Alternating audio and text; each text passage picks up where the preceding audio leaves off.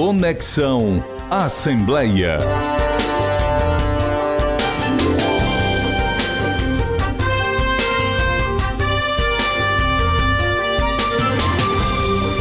Olá, seja muito bem-vindo ao nosso Conexão Assembleia, que, como você sabe, Conexão é uma produção multiplataforma da Rádio FM Assembleia, que também é transmitida nas redes sociais da Assembleia Legislativa do Ceará, no Facebook e no YouTube. E nós também estamos na TV Assembleia. Você pode ainda acompanhar o programa Conexão por meio do aplicativo Rádio FM Assembleia, disponível para celulares Android.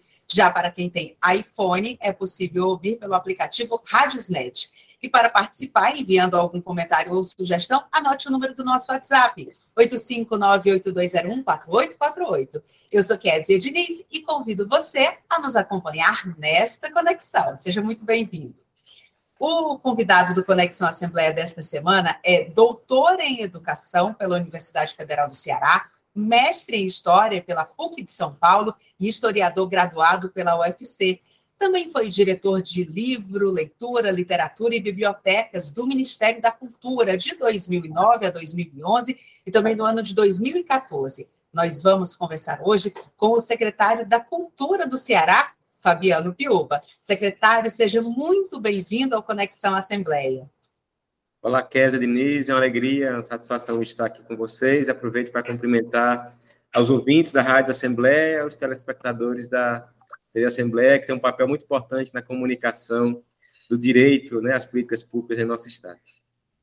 Secretário, eu vou começar falando sobre um assunto que está na pauta do dia. O presidente Jair Bolsonaro editou no último dia 29 de agosto uma medida provisória que adia o pagamento dos recursos tão esperados hum. para o setor cultural estabelecido pela lei, pelas leis Paulo Gustavo e Aldir Blanc II, foram editadas este ano. Esses textos previam para os nossos telespectadores e ouvintes aqui, eles previam repasses, é, que esses repasses começassem neste ano, né, pela Lei Paulo Gustavo, e em 2023 pela Aldir Blanc II. Mas, pela medida provisória, as leis só entram em vigor nos próximos anos, 2023 e 2024, ou seja, mais espera para esse setor. Eu queria saber qual é a sua expectativa diante desse impasse para um setor que já vem sofrendo bastante, que é o nosso setor cultural. É, Kézia, esse já foi um novo ataque né, do governo federal à cultura brasileira. As leis Paulo Gustavo e a Lei Aldir Blanc, tanto a Lei Aldir Blanc I como a Lei Aldir Blanc II, são conquistas da sociedade brasileira, dos trabalhadores e trabalhadoras da cultura, dos artistas, dos vários grupos e coletivos, que, em conexão com a, o Congresso Nacional, com a Câmara e o Senado, construiu essas leis que são fundamentais. A gente sabe que a Lei Aldir Blanc I ela teve um papel muito importante naqueles momentos mais críticos da, da pandemia e que movimentou a economia brasileira através das artes e da cultura. Para a gente ter uma ideia, para o Ceará, foi em torno de 140 milhões de reais, é, sendo 71 milhões é, para a Secretaria da Cultura do Estado e em torno desse mesmo valor para os, os demais é, municípios, e que a gente teve ali desde um auxílio financeiro uma renda básica para os trabalhadores e trabalhadoras da cultura, subsídio aos espaços culturais das mais diversas é, ordens e natureza, e também editais de fomento para a música, para a dança, para a literatura, para o audiovisual. E teve uma conquista depois é de estabelecer essa lei Audi Blanc como uma lei de continuidade, como uma lei mais permanente, pelo menos no exercício de cinco anos. Então, ela foi aprovada, o presidente da República é, vetou essa lei, nós derrubamos o veto, eu estava em Brasília na ocasião do veto, tanto da derrubada do veto da, da Lei Aldir Blanc II, como da Paulo Gustavo. E a Paulo Gustavo, ela ainda é uma lei que tem esse caráter é, emergencial. É, ela conta com recursos é, da ordem de 3,8 bi, né, grande parte disso do Fundo Setorial do Audiovisual, que não foi executado, estava ali contingenciado, por isso que 70% será voltado para fomentar a produção do audiovisual no Brasil e 30% para as demais é, linguagens. E essas medidas provisórias, elas são um ataque muito ferrenho, porque primeiro ela retira os princípios dos pontos da lei, tanto dos valores destinados à obrigatoriedade da execução e o seu caráter emergencial. Então a gente está agora na luta pela devolução, para que seja feita a devolução é, pelo parte do, do presidente do Congresso, que é o senador Rodrigo Pacheco, para que ela não tenha efeito. Agora, secretário, a gente pensa num período de eleição, né? A gente está aí com o Congresso Nacional, que a gente sabe que historicamente, em anos de eleição, tem uma queda ali na sua produção, né? O número de sessões, porque os deputados federais e senadores precisam visitar suas bases, então é, é um ritmo diferente, né, do que a gente tem normalmente. Eu queria saber a sua expectativa para esse ano ainda, em 2022, com o atual governo, com a atual configuração no Congresso Nacional. É possível a gente ter algum avanço?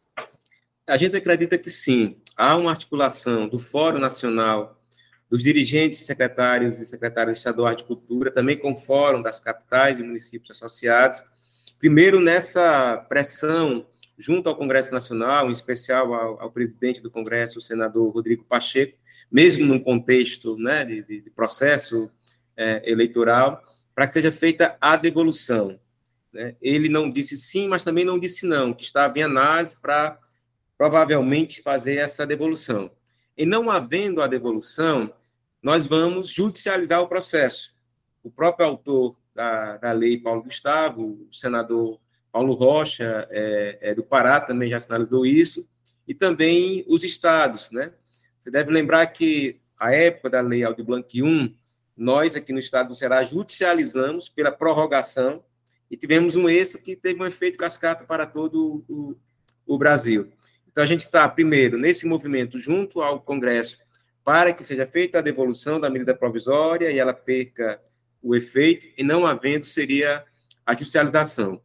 A nossa programação, é, Késia, ela consiste em que o governo federal possa fazer a regulamentação da lei, né, Paulo Gustavo, que ele abra a plataforma Mais Brasil, que é a plataforma de gestão do Ministério da Economia, para que os estados e municípios apresentem os seus planos de trabalho, como é que pretende executar dentro das linhas estabelecidas na lei, seja para os projetos de audiovisual ou para as demais linguagens artísticas e segmentos culturais, e a gente iniciar o processo para execução em 2023. Essa é a nossa perspectiva, porque a própria lei traz isso também em função do defesa eleitoral, a gente poder prorrogar sua execução até 31 de março para o processo né, é, dessa lei e ser executada, portanto, no exercício de 2023. Então, esse é o caminho. Um, a devolução já, para que o senador Rodrigo Pacheco devolva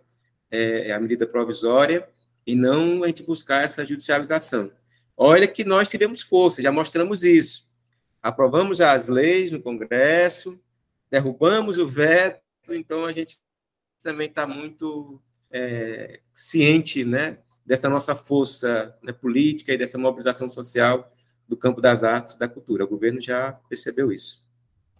Secretário, quando a gente pensa que a gente está saindo de uma pandemia, né, a gente assim, passou por um período muito severo de restrições, lockdown e vários setores da nossa economia. A nossa vida mudou, a gente teve que se adaptar, a gente teve que buscar outras formas de frequentar a escola, de trabalhar, é, de se comunicar, e a nossa economia sofreu muito, mas aos poucos as pessoas vão retomando, né, ainda num patamar diferente do que a gente tinha antes da pandemia. Quando a gente pensa em alguns setores, por exemplo, turismo sofreu demais e está hum. retomando agora, e a gente pensa na cultura também, a gente percebe que houve ali um, um perda incrível naquele momento. E os setores vão se reorganizando e já vão fazendo planejamento de uma estimativa, né? Quando é que a gente vai retomar esse patamar que a gente tinha antes da pandemia? Seria esse o comparativo.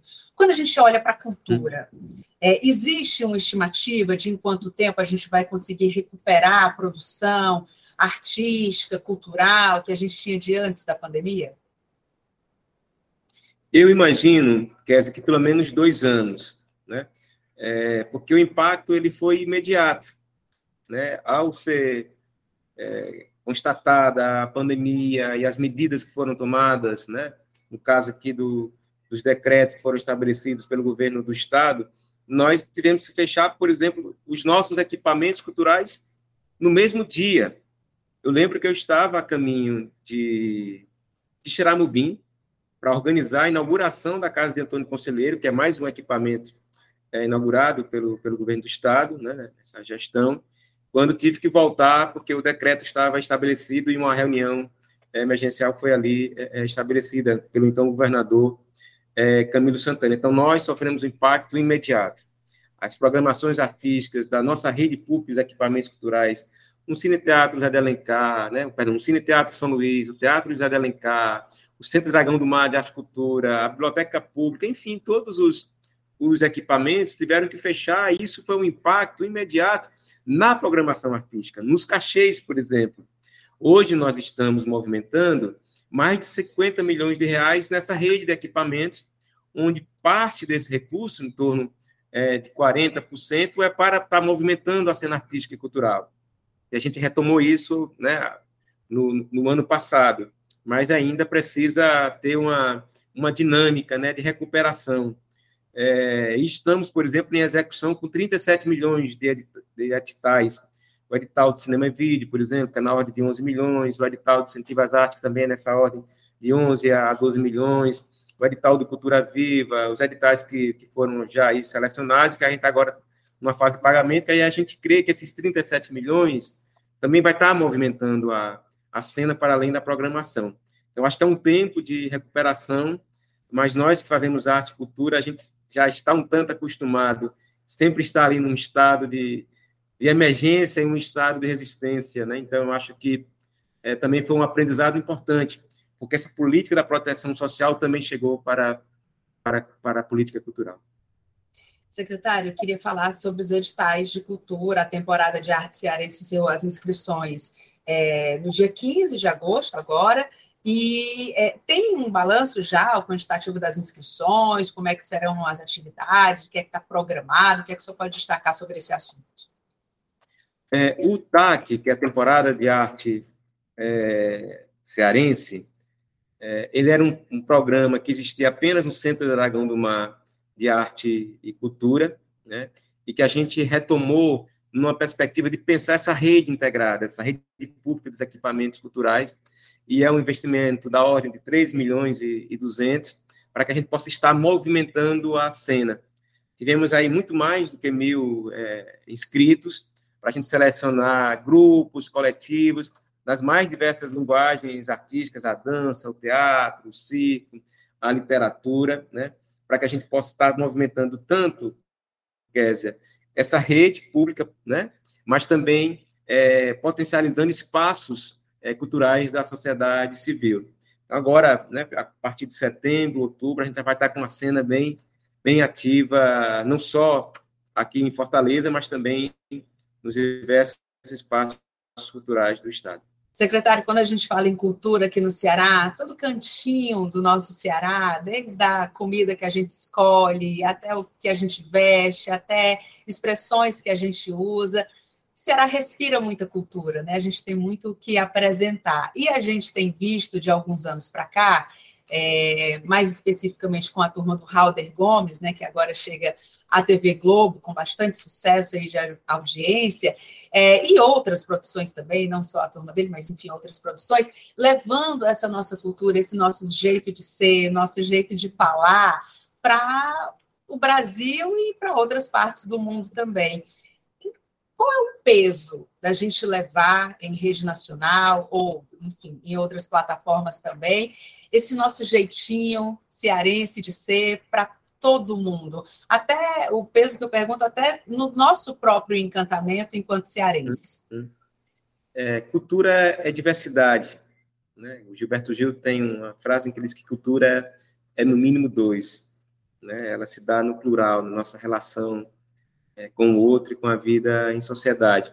Mas ao tempo que ela é diversidade, ela também é identidade. Né? Tem uma canção do Caetano que eu gosto muito, que é denominada canto de um povo de um lugar. Né? O canto é a nossa tradução de como é que a gente se vê, como é que a gente reverbera, né? através da arte, através da cultura. Então, o canto, né? o povo e um lugar. Então, assim, o canto do cearense. Né? O canto que eu digo, o canto enquanto um território, enquanto terra, mas o canto enquanto uma, uma tradução, enquanto uma, uma, uma expressão. Né? E o cearense, ele tem uma identidade muito forte essa identidade do, do cearense, ela é, ela é muito presente, ela é muito marcante. onde tem um cearense em qualquer lugar do mundo, a gente consegue identificar, né? às vezes pela, pelo falar, pela forma de falar, mas pela forma também de brincar, e também, de repente, está cantando um Ednardo, está cantando um Belchior, está cantando um, um, um Fag, né? cantando o pessoal do, é, é, do Ceará. E essa expressão hoje, né, numa rede nacional, como é o Cine Hollywood, né, do, do, do Raul Gomes, nos deixa muito feliz, porque a gente se vê, né? E se vê com o nosso próprio sotaque, se vê com a nossa linguagem, se vê com a nossa expressão. Muito relevante. Primeiro, porque é uma produção audiovisual, né, que gera emprego, que gera renda, mas também que gera um, um, estado do Ceará e que boa parte dos atores e atrizes que estão ali são também fruto de políticas públicas, através de seus coletivos, de suas companhias, né, é, dos seus grupos, mas também porque participaram de, de programas, né, é, eu, eu, pensando aqui, por exemplo, Pantanal, nós temos ali no Pantanal o jesuíta é, Barbosa e, e, o, e o Silvério, né, é, Pereira, eles foram alunos do, do, do, centro, né, do curso de princípios básicos do teatro José de Alencar. Então, isso nos deixa muito alegre, né, que o teatro José de Alencar, que é um templo sagrado da, da cultura né, cearense e brasileira, tenha sido um, também um ambiente importante para para essas pessoas, como as políticas de audiovisual, os nossos editais também possam estar fomentando. A gente vê ali com autonomia, com independência, com sustentabilidade, o Halder fazendo um trabalho tão expressivo que traduz né, esse canto, esse povo, esse lugar do Ceará e do cearense. O jovem que hoje se interessa pela cultura, secretário, ele, ele encontra com facilidade um caminho para que ele tenha desse amor uma profissão também? Eu pergunto porque quando eu era adolescente, muito tempo atrás, é, eu era apaixonada pela Casa Amarela, fiz curso de teatro, enfim, eu tinha ali é, aquele pezinho na cultura, mas quando eu fui escolher a minha profissão, eu acabei, naquele momento, percebendo que eu teria uma vida mais dura, mais sacrificada se eu fosse para a cultura, e eu precisava naquela época já pensar nos boletos, né? Então eu já, já fiz uma outra escolha. Hoje, olhando um pouco à distância, eu percebo que existe um caminho já trilhado em que as pessoas podem mirar para ter a, a, cultura, a arte na vida, mas também como uma profissão. É, o senhor que está dentro e é gestor, é, essa minha percepção, ela está correta, está dentro do que é real ou, ou ainda é muito difícil como era antes? É, a dificuldade ainda ela, ela persiste. Mas a gente tem que pensar é, o direito à cultura pelo menos em duas percepções, né? Eu gosto de pensar o direito à cultura como um direito humano, um fator indispensável de humanização. Uma, um artigo, um ensaio do professor Antônio Cândido, chamado Direito à Literatura.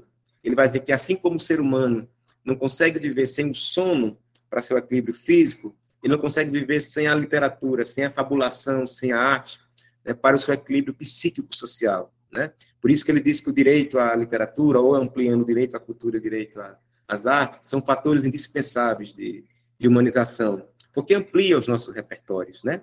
É, embora você não, não tenha optado é, para atuação profissional no campo da, das artes ou da cultura, você está no campo da comunicação, que é uma dimensão cultural é, central, mas o fato de você ter né, passado na sua adolescência é, por essa experiência de uma formação artística cultural, isso você leva para a sua vida inteira. Isso é um repertório muito, muito rico. Parece a nossa conversa, por exemplo, aqui é, é de hoje. Então, algumas pessoas têm esse acesso a esse direito à cultura como fruidores, como as pessoas que gostam de assistir um filme, um cinema, ver uma peça de teatro, um espetáculo de dança, né? ler um bom livro. Então, isso é importante para o desenvolvimento da, da cidadania como aqueles que preferem né, e, com, e se encontram ali como artista, como trabalhadores e trabalhadoras da cultura. Existem as políticas é, é, culturais, nós, por exemplo, aqui no Estado, a Secretaria da Cultura é a secretaria mais antiga do Brasil, a nível de, de Estado, né? A primeira secretaria estadual do, do Brasil, está com mais de 55 anos. E nós temos um conjunto de editais, que é a maneira para que os artistas, os grupos coletivos, os fazedores de arte tenham acesso ao recurso público, e esses editais ainda são é, muito burocráticos, né? As leis têm facilitado alguns aspectos, mas ainda esse acesso, é, quer dizer, não é tão, tão fácil, sabe? Requer ali capacidade de formular um projeto, passar por um processo de seleção, ao receber o recurso também ter ali uma responsabilidade de gestão, né? De executar esse recurso público, prestar contas ao Estado. Então, tem uma burocracia que não é muito, digamos, é, é, adequada para o fazer artístico e cultural. Então, a gente fica também um pouco nesse dilema. Os editais ele tem uma cabeça grande importante, que é de democratização do acesso aos recursos públicos, mas ainda também tem uma cabeça excludente, né, de, de acesso, né, para, por exemplo, estava falando dos jovens, e nós começamos já há alguns anos, há pelo menos cinco anos, estabelecer uma política de juventude com, com a periferia. Lançamos, inclusive, um edital para desenvolvimento de projetos artísticos culturais nas periferias para que os jovens apresentassem. Dentro, dentro desses 37 milhões que eu mencionei de, de, de, de editais de investimento, tem ali um específico também para esse campo, embora seja também recortes para os nossos editais, como as políticas afirmativas e as cotas étnico-raciais. Voltando aqui, é, é, enfatizando ainda mais, ainda mais, essa presença do jovem, secretário, é, hoje a gente vê, por conta de rede social, né, a tecnologia, hoje em dia você leva vários livros dentro de um único equipamento, você tem aquele Kindle, né, aquele livro digital, que isso, de uma certa forma, permite um acesso, mas também afasta das bibliotecas, por exemplo, e quem frequenta a biblioteca sabe que existe um outro prazer no contato com aquele papel, o cheirinho do livro, é uma sensação diferente, né? Tem o sensorial ali também envolvido, você procurar o livro na prateleira, aquilo são experiências que parte da juventude hoje não tem acesso por conta do avanço da tecnologia, enfim, a, a geração vem com outras novidades aí, outras demandas. E a minha pergunta é: como gestor da cultura, como atrair os jovens, como fazer com que esses jovens participem e estejam ali ativos com as suas manifestações, é, sejam não essas mais tradicionais, mas enfim, como incorporar essa juventude até na produção de conteúdo também? Hum. Nós é, reinauguramos a Biblioteca Pública Estadual do Ceará com um novo conceito. Quer dizer, então, ou, ou seja, a biblioteca, por exemplo, ela, ela, é completamente aberta, não tem aquelas divisórias ou aquele balcão para eu solicitar o livro. Você já deve ter ido na nova biblioteca né, e percebido que lá o livro está ali livre ao acesso do, dos usuários, né, que frequentam ali a biblioteca com uma programação artística cultural e acadêmica também intensa. E temos também na biblioteca a figura dos mediadores culturais e de leitura, que faz a conexão entre a cidade né, e, e os bairros e as periferias, e são jovens que fazem esse, esse trabalho. A gente sabe que os jovens de hoje não leem da mesma maneira que líamos antigamente, ali apenas com o livro é físico, que é a minha paixão. Né? É, eu tenho uma paixão pelo, pelo livro impresso, né? o cheiro de, de, de um livro, né? a leitura de um livro ali num outro tempo, né? que não é aquele tempo mais, mais corrido. Mas os jovens leem e escrevem hoje de outras maneiras, com outros suportes, né? Então, um celular, ele pode ser uma biblioteca. Você pode ter acesso ali a, a acervos literários e acadêmicos muito importantes, né? E além de que a, as redes sociais, a internet, aquele celular, também é um instrumento de escrita.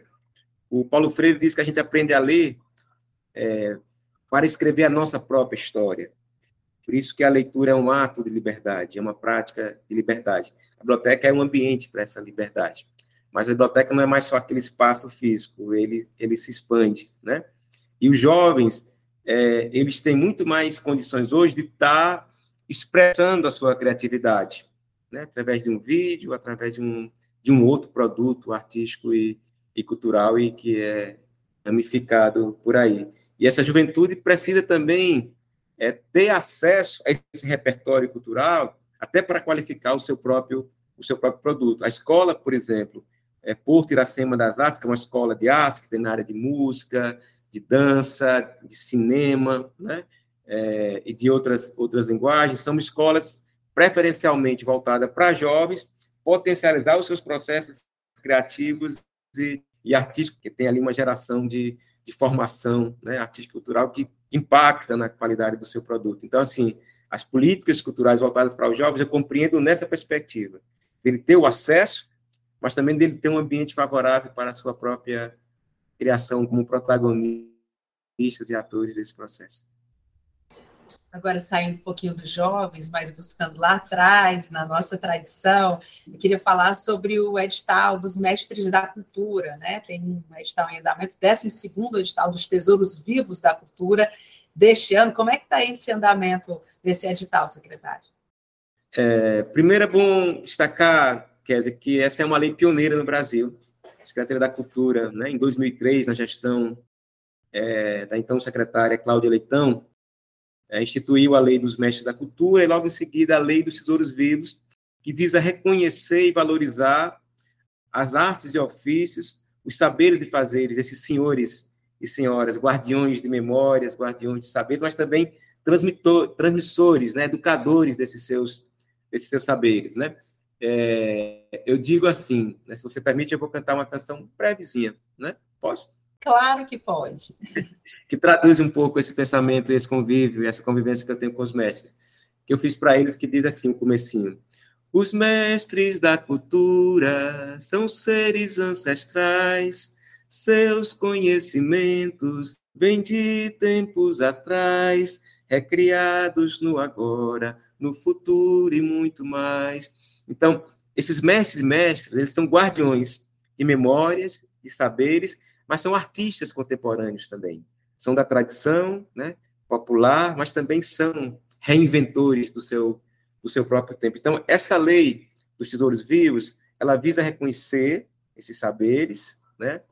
Nós temos um encontro anual, que é o encontro dos mestres do mundo, onde eles estão ali para renovar suas esperanças, com as rodas de saberes, com a programação artística à noite, que a gente chama da terreirada, lá na Arena dos Mestres e Mestres. Conseguimos, que em 2016, uma coisa muito importante, a Universidade Estadual do Ceará, que é o título de Notório Saber em Cultura Popular para esses senhores e senhoras. Com isso, para além da dimensão é, ali mais institucional ou política, de você receber ali o, o, esse título, esse canudo, e foi, um, e foi um ato muito bonito quando o reitor da, da UESF, então o reitor Jackson Sampaio, titulou eles né, com aquela paramenta, com aquele rito acadêmico. Então, tem uma dimensão política, uma conquista política importante, mas também tem prática. Com esse título de notório saber, eles podem lecionar no ensino fundamental, no ensino médio ou mesmo na universidade. Né? Nós estamos com a SEDUC, nas escolas de tempo integral, com um projeto de escola com os mestres. Esses mestres dão aula nas escolas de tempo integral e os alunos também vão para os seus espaços eu digo que toda casa, todo terreiro, todo ateliê, uma oficina de um mestre e de uma mestra é uma escola e um museu ao mesmo tempo. Um lugar de memória e um lugar de transmissão de, de saberes. Então, esse título deu condições para que a gente fizesse com a Secretaria, da Educação do Estado esse projeto de escola com os mestres, que realizamos dois semestres, mas deu a pandemia, a gente ainda não conseguiu retomar, está sendo retomada agora no próximo semestre, no primeiro semestre de 2023, né? É, e também ele se insere na programação tanto da rede dos equipamentos culturais como dos eventos, a exemplo da, da Bienal. A lei ela era estabelecida um limite de 60 mestres da cultura, é, depois foi ampliada e sancionada pelo então governador Camilo para 80, e a governadora Isolda Sela ampliou para, para 100 mestres mestres da cultura. O edital foi encerrado agora poucas inscrições. A nossa programação é que agora, no mês de setembro, outubro, a gente faça o processo de seleção para certificação, tanto pela Secretaria da Cultura, como pela titulação pela UES, no mês de novembro, dos novos mestres mestres da cultura do Ceará, que é uma política de patrimônio cultural, referência não só aqui, mas também para todo o Brasil.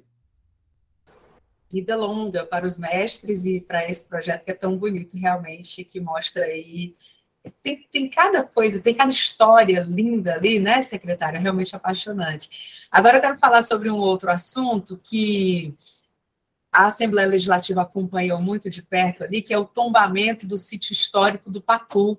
Foi aprovado em agosto, né, numa reunião do Conselho Estadual de Preservação do Patrimônio Cultural. É, eu queria que o senhor contasse aqui para os nossos ouvintes e telespectadores como é que está é, esse andamento? Quais são as próximas etapas? O que, é que a gente tem de novidade? O tombamento do sítio Patu, ele foi solicitado há mais de 20 anos atrás para a Secretaria da Cultura e que estava ali é, paralisado e que houve uma mobilização muito bonita, mesmo assim, comovente, é, tanto da sociedade civil, lá de senador Pompeu, como da própria Secretaria de Cultura né, e de Educação da, da cidade. Né? É, a Assembleia Legislativa teve um papel muito importante, realizou uma assembleia, ou, perdão, uma audiência pública na cidade de Senador Pompeu, iniciativa do deputado é, Acrisio Sena e do deputado Queiroz, estivemos lá como convidados, e a partir daí houve uma, uma mobilização interna na Secretaria da Cultura, onde estabelecemos a meta de fazer o tombamento é, do sítio é, é, Patu, que é na cidade de Senador Pompeu, né, que foi um que é um, um aglomerado ali é, para a construção de um açude e que depois virou um campo de concentração na década de 30, né, no enfrentamento à seca, e que conta uma história é, muito triste, uma, uma história de violência contra os pobres no, no Ceará, para que ela não se repita. Então, o tombamento ele tem um aspecto, Kézia, que é da preservação do patrimônio edificado né, da vila, mas também é da própria história que o Cipatu traz para a gente, né, como um, um, exemplo de uma história que não pode ser repetida. Agora, o próximo passo é o decreto do, do tombamento e o desenvolvimento de um plano de gestão e manejo. E, secretário, as pessoas se questionam, né, quando a gente fala, eu lembro que esse ano aqui, você falou de mais de 20 anos e tal nessa, nessa luta, mas é, eu lembro quando a gente começou a falar sobre isso esse ano, as pessoas diziam, mas como assim um campo de concentração no Ceará? Como assim, né? Como, como é que isso pode? É, tem outros, é, outras curiosidades, né? não só nessa questão do Patu, mas tem outras curiosidades que o senhor, que é o um entendedor da cultura aqui no Ceará, quando comenta com alguém ou quando leva algum projeto para alguém, as pessoas ainda ficam espantadas, como no caso da, da existência desse campo de concentração? Sim, porque a história, ela, às vezes, é silenciada, né? Porque a história lá da, do campo de concentração, do sítio é uma história de violência, né? É uma história onde pobres trabalhadores é, da agricultura, né, agricultores é, do nosso Ceará, tiveram que se concentrar nesse lugar, né, e, e que foram maltratados, né, muitos morreram, né? Então é uma história que eu não vou fazer nenhuma semelhança, mas que se relaciona com o pensamento também daquele tempo, né? Quando, quando fala em campo de concentração, a gente lembra do, do, dos campos de concentrações é, é, nazistas, né? Então, embora não haja uma analogia é, direta, mas era um pensamento ali é, de higienização, um pensamento fascista que predominou naquela, naquela história. Né? Então, o tombamento não é um tombamento para celebrar essa história, pelo contrário, ele celebra ali uma preservação de um patrimônio edificado, porque ali era uma vila né, construída, inclusive, pelos, pelos ingleses, mas também é, para que essa história, né, aqui enfatizo de novo, ela não aconteça nunca mais.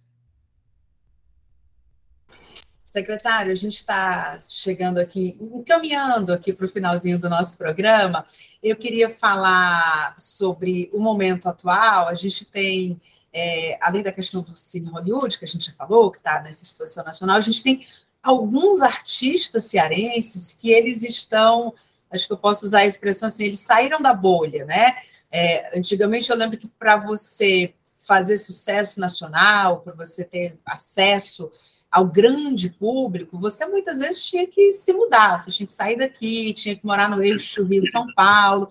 O caminho para quem é do Nordeste, sobretudo, sempre era o mesmo, né? Deixa sua família, vai lá, passa uma dificuldade, enfrenta um monte de coisa e tal até conseguir algum espaço. Muita gente não conseguia, voltava ali com alguma frustração.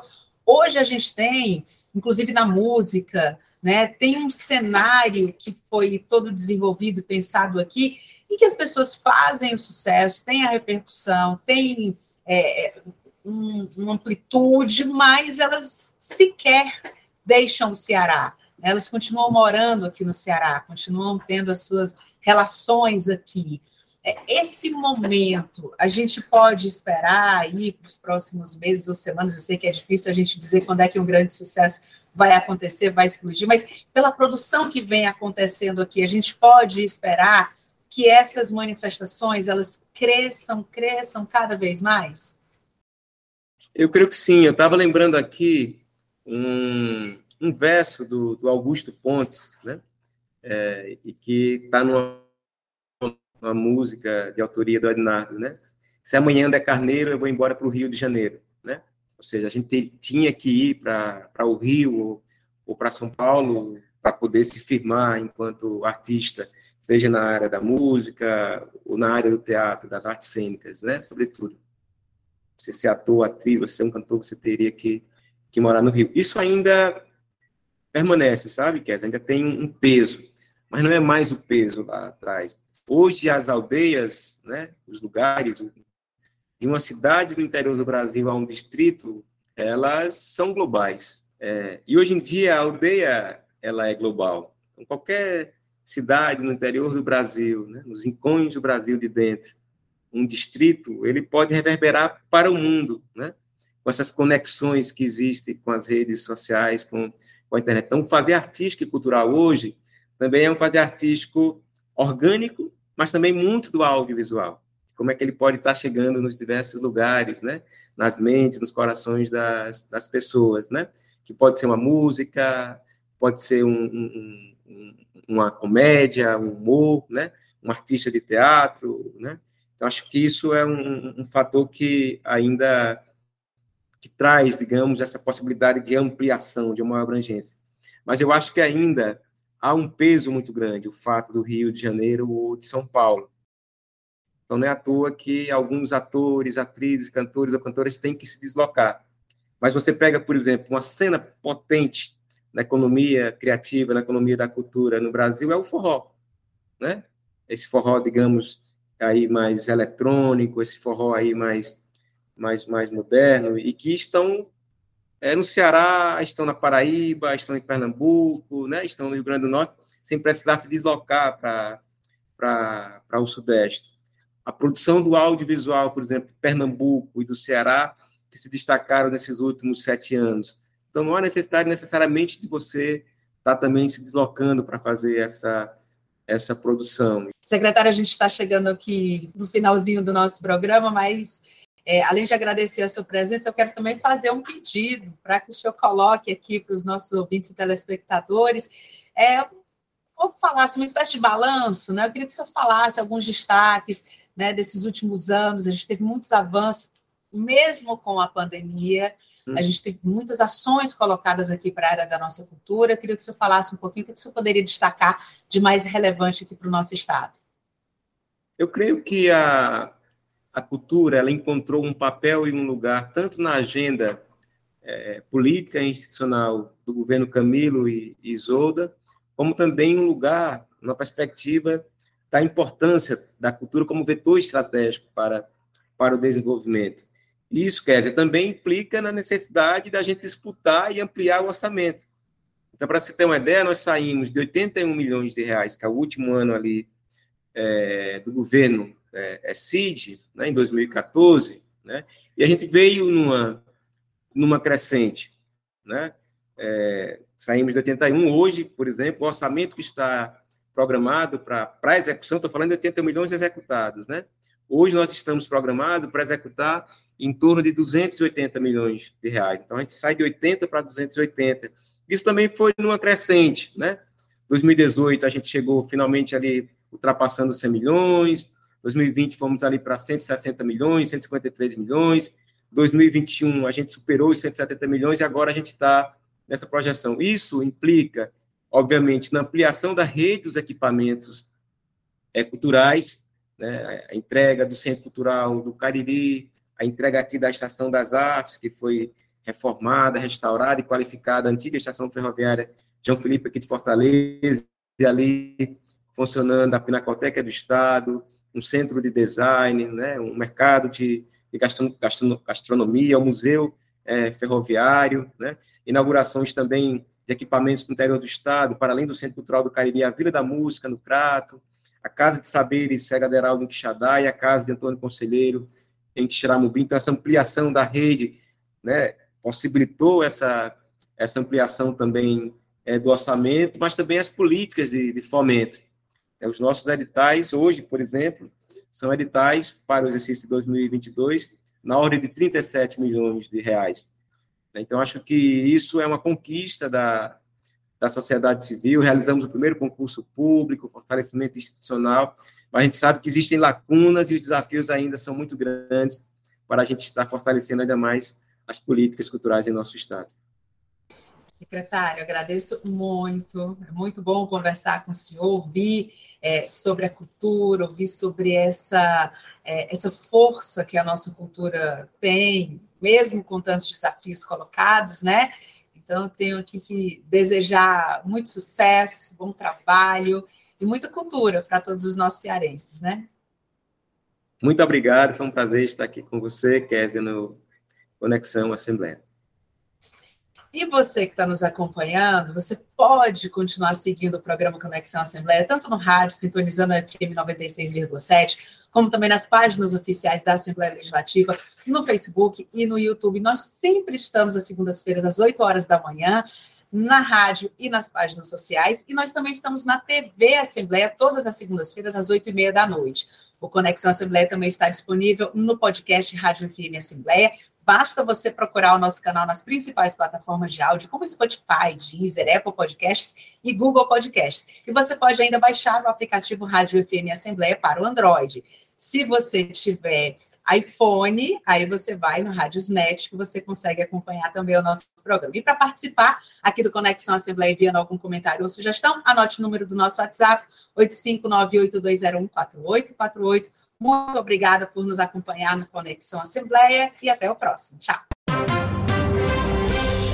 Conexão Assembleia.